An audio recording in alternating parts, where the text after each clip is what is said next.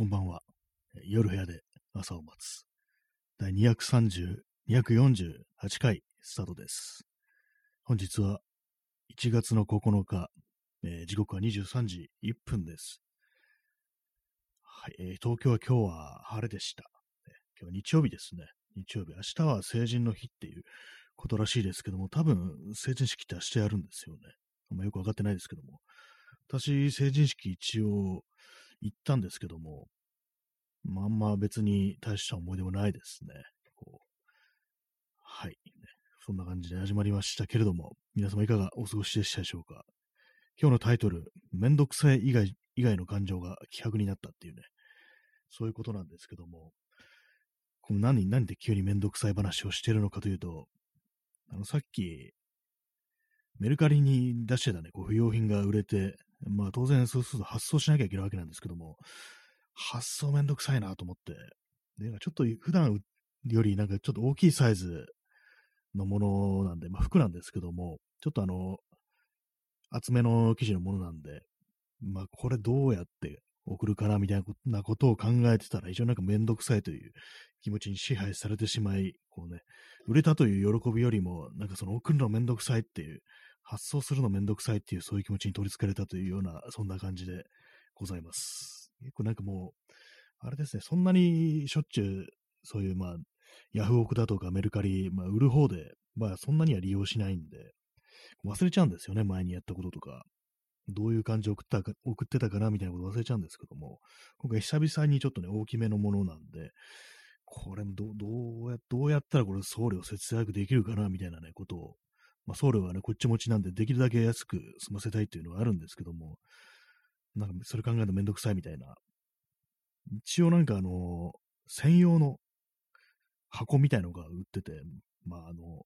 段ボール箱みたいなの売ってて、それにまあ入れて売るっていう感じなんですけども、その種類があって、小さい方だとこれどうも入らないなっていう感じなんで、少し大きめの封筒みたいなやつ、まあそれを買ってこなくてはいけないらしいんですけども、コンビニ行ったらなんか置いてなくって、そのちょっと大きめの方だけが置いてなくって、うわ、めんどくさいなっていうふうに 思ってるね、そんな感じです。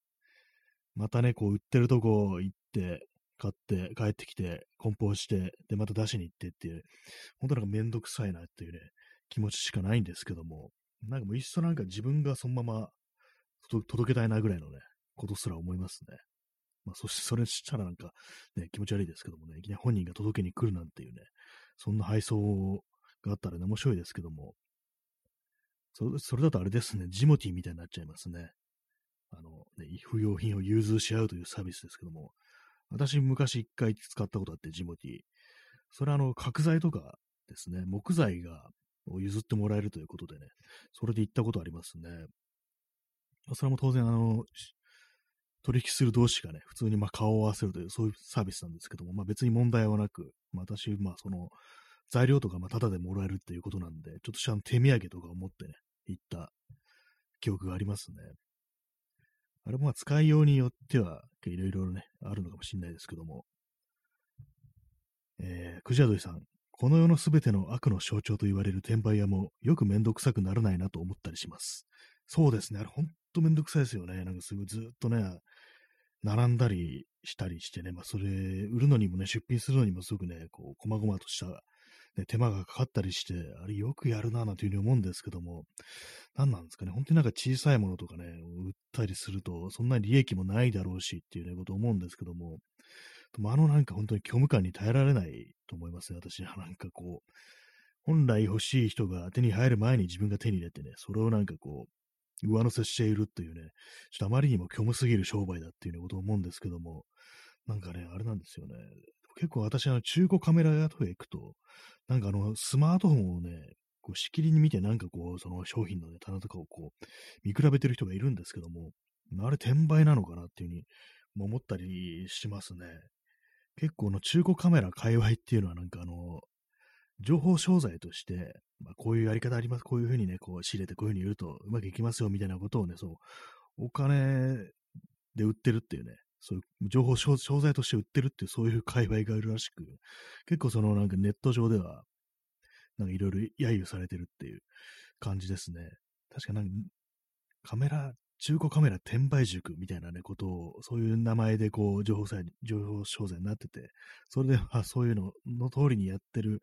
中古でね、こう、転売してる人をこう、あれですね、あの、熟成っていう風に言ってね、まあ、塾って、塾ってつくから熟成っていう風に言ってて、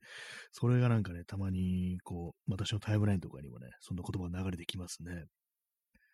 それこそあの、メルカリだとかね、オークションで、こう、ヤフオクとかで使う言葉になんか独特なあの、ね、言葉の、その、熟成特有のなんか言葉の使い方ってものがあるらしくって、その商品のコンディションを表すのに、極上っていう風に、ね、極上備品とか、そういう風にね、書いてあったりするらしいですね。で、送料がだいたい1300円で、でもう決まってるっていうね、そういうことらしいんですけども、私もそういうのでたまに見て、あ、これ熟成か、みたいなことをね、思ったりしますね。で、まあ、状態があんま良くないっていうのがあるらしいです。外観だけが、まあ、その、綺麗で、で、中はなんかカビ生えてたりとか、あんまちゃんと動かなかったりとか、ともそういうことが多いんで、もう意味嫌われてるっていうね、そういうことらしいですね。えー、クジャドリさん、カメラは転売と購入を繰り返す趣味。確かにこれそういうとこありますね。私もなんかこう、買って、まこれはどどうだろう自分に合うかなこのレンズとかっていうふうに思うことあるんですけども、ま、でも最悪なんかこう気に入らなければ売ればいいやっていうね、そういうことを思いながら結構買うことあるんで、ま、確かにこれは言えてますね。転売と購入を繰り返すっていうね。最初からその転売、ね、お金のために転売をするっていう、ね、気持ちでなくても、結果的になんかまあ、これちょっと合わないなっていう感じで売るってことはまあまああるんで、まあそうなんですよね。私もなんかこう、これはちょっと not for me だなと思ったやつは結構売ったりとかしてますね。あんまりこう使いづらいなっていう風に思ったレンズとか結構売ったりして。で、なんかまあ、割となんか思ったより高く売れるなんていうことがあったりして、まあこれなら別にいいかみたいなことをね、思ったこともたびたびあるんですけども、やっぱりこうあれですね、他の人がなんかこう欲しいものとかね、あとまあ状態の悪いものを買ってきて、それを綺麗ですとかね、極上ですなんて言っているのはまあ、それはギルティだよななんていうようなことはまあ、思ったりしますね。また本当になんかこう、ヤフオクだのメリカリだの見てると、そんなんばっかりがね、やっぱ目立つっていうのは傾向にありますね。それこそ熟成だらけだななんてことを思うんですけども、そういうことを考えながら中国カメラ屋とかね、行くと、やっぱりそのスマホ見てる人、これ何やってんだろう？みたいなことがね、結構まあ気になったりはしますね、本当に。今日なんかもう店によってはなんか本当容認っていうか、なんかそんな風になってることもところもね、あるらしいんですけども、まあ、お店の名前出しませんけですけども、なんか結構ネットとか見てるとね、そういうふうに言われてたりするのありますね。まあそこが本当になんか、熟成が、熟成がなんか本当、公認みたいな感じの店だから、ろくなもんないよっていうね、そんなことを書いてる意見とか、ね、掲示板とかあったり、掲示板というかツイッターとかね、そういうのあったりしますね。私も最近なんかそういう中古でなんかいろいろカメラ用品、あんま買ってないですね、そういえば、レンズ自体は。結構まあ、私はいつも買うのその中野とかのちゃんとしたお店っていうね、ちゃんとしたお店っていうかあれですけどもね、そういうとこでまあいいのがあったら買うなんてことをやってますけども。はい。まあそんな感じでしたね。まあそのめんどくさい。でもすごいですよ。転売は本当によくめんどくさくないなと思いますよね。本当なんかね、探す、探すのめんどくさいまあ、あいうのをなんか楽しめるのかもしれないですね。ちょっとしたあのゲーム感覚で楽しんでるのかもしれないですね。私はどうもどうにもめんどくさいというか、まあ、すべてがもうめんどくさいというね、感情に支配されがちなんで、ね、あれですからね、本当に。えー、クジャドイさん、あの安倍政権をも脅かしたと呼ばれる転売屋、あマスクの転売とかですかね、布マスク転売、安倍のマスク転売。そういえば、なんか安倍のマスク、なんか、送るなんか希望者に送るみたいな感じで、確かあれ販売ですよね。送料とか取るだけなのかな？なんかよくわかんないですけども、あれなんか、アベノマスクっつってね、あの、転売するやつとか出てくるんじゃないかなっていうふうにちょっと思ったりしてるんですけど、どうなんですかね。あの、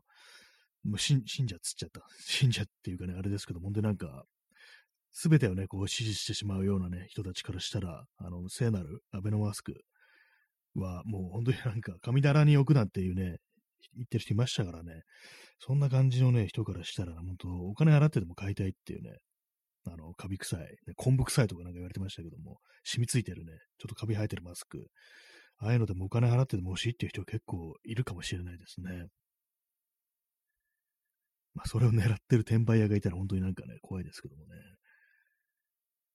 い。まあなんかこう、メルカリの発想がめんどくさいという話から安倍の政権までね、たどり着くという、そんな感じの放送なんですけども、ほんとなんかめんめんどくさいですね。普通にあのなんか宅急便みたいなやつで送ればね、こう、マッハなんですけども、なんかどうもね、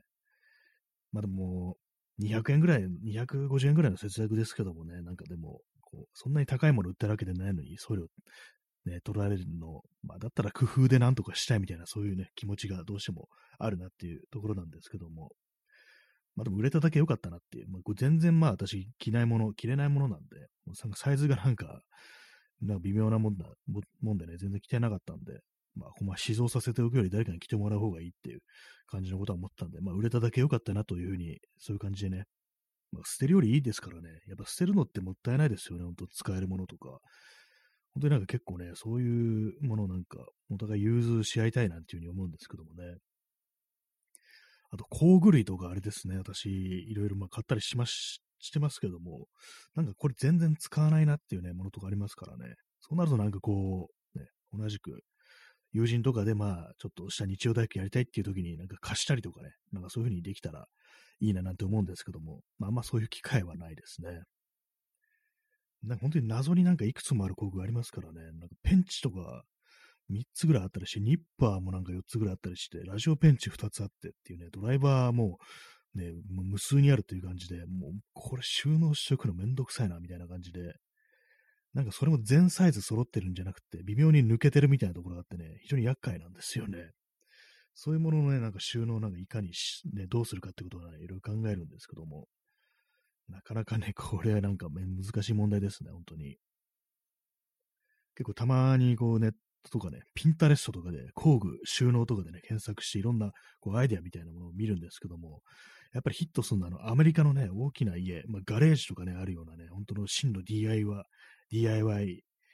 DIY やっていうんですかね、なんていうかわかんないですけど、まあそういう人たちで、あまり参考にならんなっていうね、めちゃくちゃこれスペース取るじゃん、この作業スペースっていうね、そんな感じのことばっかり考えてしまってて、なんかもう今もうごちゃごちゃのまんま、とりあえずあの、机の上にね、すべての工具をね、置いてあるっていう、そういう感じですね。はい、えー、以上、一向に終わりそうにもないね、DIY 事情でした。ね、今作ってるね、なんかカメラなんだかの、あれもね、なんかこう、途中で止まったまんまになってます。めんどく、めんどくさいですね。ほんともう何か作るのはめんどくさいっていう感じで、もうひたすらも消費だけしてたいっていうふうに思うどころか、もうその消費すらめんどくさいって感じですからね。ひたすら横になってるだけみたいな、そういう状態がもう、ね、こう、大体多くなってきてますけども、今日はあれでしたね。なんかほんとなんか、だるくて、まあ、昨日かなり歩いたんで、昨日なんどのくらい歩いたのかな。まあでも20キロ、20キロも歩いてないと思うんですけども、って感覚どうなのかと思うんですけども、まあ歩数で言うと3万、3万5千歩ぐらい歩いたのかなっていう感じなんですけども、結構もう今日疲れが残ってて、どっか出かけたかったんですけど、結局行けませんでしたね。なんかこう、なんか、やっぱね、どこも出ない日っていうのはね、結構なんか気持ちがほんとしんどくなってくるんで、出たいっていうのが思うんですけども、大体ね、出てもね、なんか虚しいんですよね、基本的には。本当になんか特にすることないしっていうね、のがあったりして、ぱりなんか目的もなく外に出て、ただね、ブラブラしてるだけっていうのが、なんかどうにもなんかこう、ここ数年でちょっと厳しくなってきてて、昔はなんかこう、写真とかね、撮りながらこう、一日徘徊してても、そんなに苦じゃなかったんですけども、どうもここ数年それが厳しくなってきたっていうか、本当に外出るということに目的を求めるようになってしまいましたね、本当に。昔本当になんか、ね、一日中、8時間ぐらいずっとなんか自転車こぎっぱなしみたいなね、自転車こいでるか、ね、写真撮ってるかみたいな感じでも全然平気だったんですけども、今なんかもう結構しんどい感じですね、本当に。体力落ちたのかなっていう、まあ、ありますけども、体力というか気力の面ですね。体力的には、まあ、今でも全然いけるんですけども、気力ですよね。もう精神が持たなくなってくるみたいな感じで、もういいや、みたいな感じでもう、ね、帰りたくなるっていうのがね、ありますからね。はい、まあ、そのようなね、感じで、まあ、とにかくこう、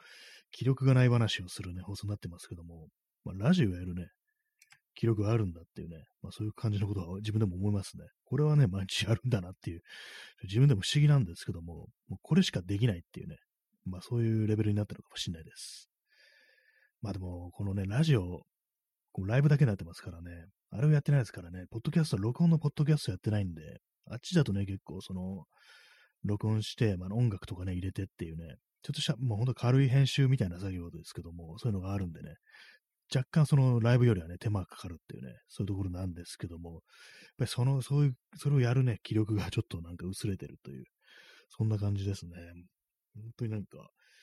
前ね、確かポッドキャスト録音したのが10月の終わりぐらいだったと思うんですけども、結構経っちゃってますね。やっぱりなんかライブでなんかこう、リアルタイムで聞いてる人がいる、まあ、あるいはね、コメントとかね、反応とかいただけるという、それに慣れてしまってて、その、完全にこう、一人で、ソロで喋るということがね、なんかちょっと、寂しくなってきちゃってるっていうのはそういうのあるかもしれないですね。だからちょっとその録音の場合は、なんかこう遊びを入れていかないと、それこそなんか弾き語り用とかね、こう、モノマネするとかね、なんかちょっとした笑いの要素を入れていかないとちょっとね、厳しくなっていくかもしれないですね。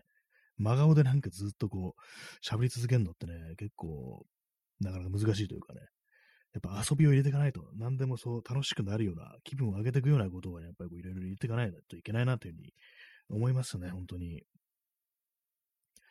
まああれですよね、その転売屋の人もね、ちょっとした、もしかしたらそういう遊びの要素、まあ、ゲーム的なね、感覚でやってるのかもしれないなっていうね、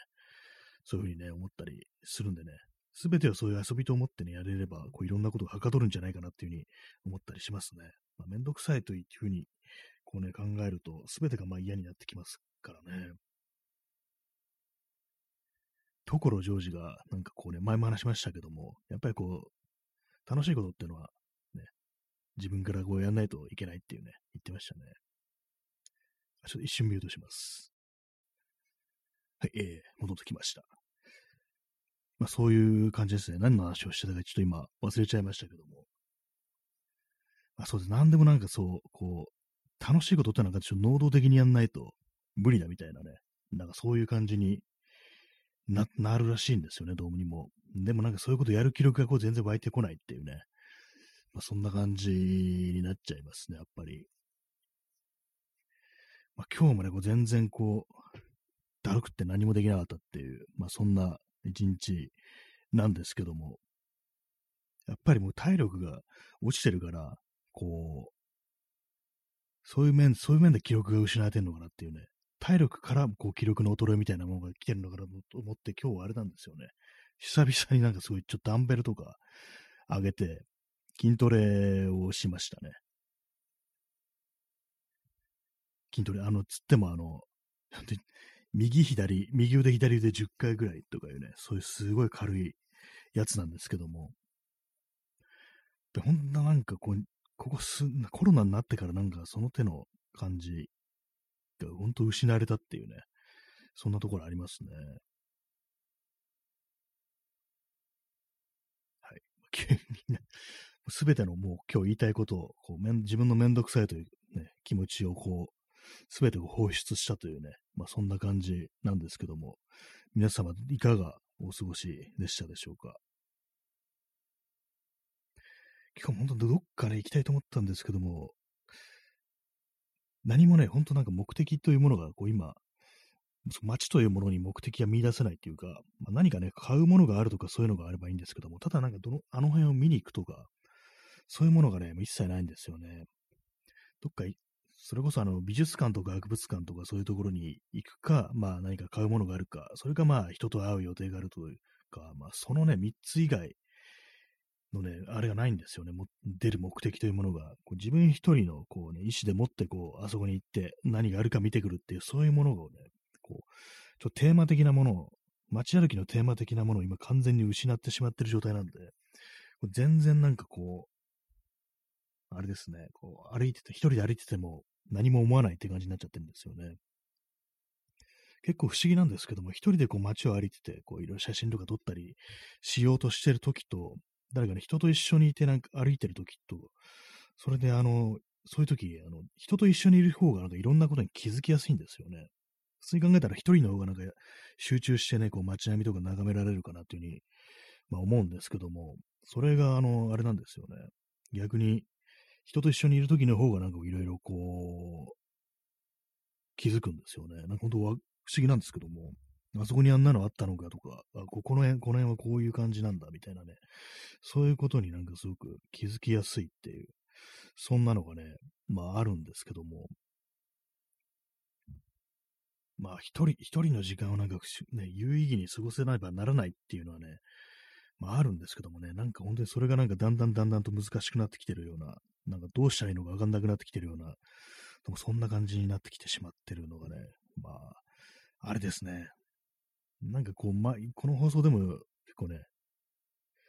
何回か言ってますけども、何かしらのこう、知識を持って、ここにこういうものがあるとか、ここがこういう場所であるとか、そういう知識を持って眺めると、少しなんかこう、なんていうか、なんていうんですかね、こう眺めるのにこう解像度が上がってくるっていうね、なんかそういうような感覚っていうのがあるんですけども、それがもうだんだんだんだん難しくなってきてるような、そんな気がします。ね。はい。と、まあ、21分54秒喋ったところでもうやもう今日言いたいことを全て言い尽くしてしまったという、そんな感じなんですけども、他に何か言いたいことあったかな？もはやないっていうね。なんかそんな感じになってきてしまってますね、本当に。えー、あれですね、あの、思い出しました。昨日、あの、帰ってくるときに、スーパーマーケットに入ったんですけども、そこに、まあ、あの、新成人の皆様へって感じで、なんかそんな感じのフェアっていうんですかね。まあ、成人すると、まあ、お酒がね、飲めるということで、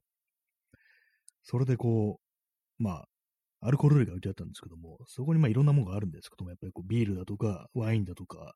そういうものの中に、あの、ストロングゼロが置いてあって、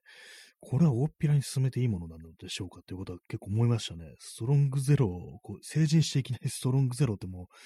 すでに何かのね、ちょっとあれが入ってしまってる、スイッチが入ってしまってるようなね、感じになりますからね。しょっぱなストロングゼロからアルコールライフスタートするって結構なんかあの、あんま良くないような気がするっていうか、まあでも、どうなんですかね。自分、私が最初に飲んだ酒というものは何だったのか、なんかビ、やっぱビールだったのかなと思いますけども、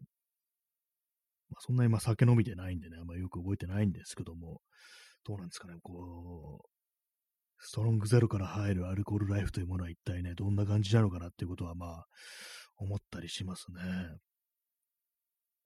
まあ、この放送もいろんな方がね、聞いておられると思うのでね、私は未成年の、ね、方もね、聞いてるかもしれないということなんですけども、私もストロングゼロ飲んだことありますけども、なんかあの、ほろ酔いっていうのがなくて、まあ、急になんかあの、ね、頭が痛くなってくるっていう、そんな感じのお酒ですね、あれは。まあ、手っ取り早く酔えるとかね、なんか意識をぼやかすっていう、そういうのはあると思うんですけども、やっぱなんか体に対するダメージってものがなんか非常になんか大きいような気がします。私は結構頭がね、痛くなってきますね。昔、あの、ね、友人があの、なんかライブやるっていうね、こう、話、話になってっていうかね、まあそういうのがあって、イベントがあって、で、まあそれに行くときに、結構あの、まあ、こういう言い方するとあれですけども、なんか、ああいうのがライブハウスとかクラブとかってね、お酒はまあまあ高かったりしますよね。こういう、なんか 500, 500円、600円、700円とかね、なんかそんな感じで、まあまあするっていうのがあるんで、ちょっとある程度これ飲んでね、こう、気持ちを上げてから、こう、行くぞみたいな感じでね、こう、入る前に路上でストロングゼロをね、こう、煽ってから行くってことをやったんですけども、なんかね、ちょっと、気持ち悪くなっちゃいましたね、少し。やっぱそのあんま長居できなくって、その友達の出番がね、終わったら、そんなにこういないでね、ちょっとなんか寄ってきたんで帰るねっていう風に聞いて帰ったっていう記憶ありますね。やっぱり、ちょっとね、あの、良くないですね、あれは。良くない酔い方をするっていう感じ。悪い酔いしやすいっていうのがあるんで。まあ、アルコール詳しくないですけども、やっぱり、まあ、いろんなとこでストロングゼロはちょっとね、やばいなんていうようなことをね、言われてたりするなというね、まあ、そんな話でした。さっき一旦ミュートしたんで、これなんか、ね、音入ってるのかどうか、ちょっと不安になってきてるんですけど、まあ多分入ってますよね、これ。はい。まあそんな感じでね、ストロングゼロがスーパーでなんかおすすめ、新成人に対してのおすすめで、それはちょっとね、ハードすぎるっていうふうに思ったんですけども、前になんかクラフトビールブームみたいなのもありましたけど、ありましたけども、なんか、あれはなんか落ち着いたというか、なんか定着したっていう感じなんですかね。結構その、お店とか缶に入ってるね、そういう、まあ、りますよね。IPA とかなんか私なんか全然分かってないんですけども、どうなんですかね。あんま、あの、正直そんななんかビールの味の違いとかわからなくって、結構ね、なんかそれ専門のお店とかに行ってなんか飲んだことあるんですけども、IPA ってのは非常になんかこう強いから、結構、結構お値段高いけど、その、酔えるみたいなね、話を、まあ、聞いたことが、聞いたことが、なんかそういう話をね、聞いたんですけども、あんまなんかこう、ね、酔えませんでしたっていう。酔え 酔えませんでしたって言ったらあれですけど、そこまでなんか普通のビールと違わなかったような気がするんですよね。なんか結構私の酔なんか酔うのがなんか結構難しくって、ほんと一気に短時間でガブガブいかないとなんか酔えないんですよね。普通のビールとか普通のペースで飲んでるとあれなんで、ほんとなんか強めのなんかウイスキーとかをなんか一気になんかガブガブね、煽らないと、どうにもね、なんかこう、普通に酔うということができなくな、できないっていうね、体になっちゃってますね、本当に。えー、クジャドイさん、バイスはバナナジュースみたいで美味しいですね。あ、バイスってなんかありますけども、どういう味するんだろうってずっと思ったんですけど、バナナジュースみたいなんですね。結構なんか意外な気がしました。だからあの色の感じから柑橘系っぽい、グレープフルーツとかなんかそんな感じなのかなってちょっと思ってたんですけども、割と違うんですね。バナナジュースなんですね。バイスという、バイスっていうね、あれが何を意味してるのかすらわからなかったんですけども、バナナジュースというのはね、結構意外な感じがしました。バイスサワーとかね、お店ありますからね。ほんと最近はめっきり酒を飲まなくなってしまってるっていうのがあったりするんでね、なんかもはやなんかこう、どんな感じ、酔うってどんな感じだったかなぐらいのね、ことぐらいになっちゃってるんですけども、結構なんか年末年始とか、たまになんかこう、スーパーとか行って、ちょっと酒飲んでみようかななんてことを思う時があったんですけども、でもなんか一人で酒飲んでもな、みたいな感じに、どうしても私は、その一人で楽しむってことがあんまできなくって、なんかどうもやらないんですよね、そういう一人晩酌的なことは。まあ、かといって人と飲んでる時もなんかそんな酔うというね、タイプでもないんでね、なんか自分にとってなんか非常に微妙な存在であるというね、酒というものは微妙な存在であるっていう感じになってますね。だからもうあれなんですね、本当になんか、他の薬物を解禁しちゃうどうかみたいなことをね、考えますね。酒はなんか飲むと頭痛くなっちゃったりするから、だるくなったりするからっていうね、ことをね、なんかどうも最初に考えてしまうようになりましたね。はい。まあ、そんな感じでね、お送りして参りました。第200、毎度忘れる248回ですね。248回。248回もやってるのかということをね、なんかこう毎回毎回言ってますけどもね、いつか本当に喋ることが一切なくなってしまうのかなっていうようなことをね、最近ふと考えますね。やっぱなんかこうネタというものも自分で探していかないとダメですね、本当に。こうなんか、今日みたいにね、なんかじっとして特に何かしらこう新しいこともせずっていう感じでね、まんじりともせずね、こう座ってるとやっぱりこう、そういうことは、話すことはないっていうのは当然ですからね。それはあのね、あの、メルカリの話しかね、することなくなるよって感じなんですけども、まあ今思い出してまたちょっとめ、あ、置くのめんどくさいなと思ってきました。本当に あれですね、本当。まあそんな感じで、はい、お送りしてまいりました。日曜日の夜です。ね、明日成人の日っていうね、ことでね、私も明日成人しますっていうね、感じです。ね、よくわかんないですけども、そんな感じで本日はね、えー、ご清聴ありがとうございましたというね、感じなんですけど、まだあと30分、30秒ぐらい残ってます。はい、ちょっとネタをね、ほんと探したいですね。喋るネタ。でね、ちゃんと、ポッドキャストとかも、でね、もう何回言ってんだって話ですけどもね、ほんとなんか山城新、新百ぐらいになってるぞって感じですけどもね。はい、まあ、そんな感じです。まあ、あんまり今日面白くない話ばっかりしてしまいました。すいませんってね。謝ってどうすって感じですけどもね。まあ、何でもね、喋れれば何でもいいんですっていうね、感じですね。一つの運動みたいなものだとね、考えておりますという感じで、本日はご清聴ありがとうございました、ね。こんな感じで、いい夜をお過ごしください。さよなら。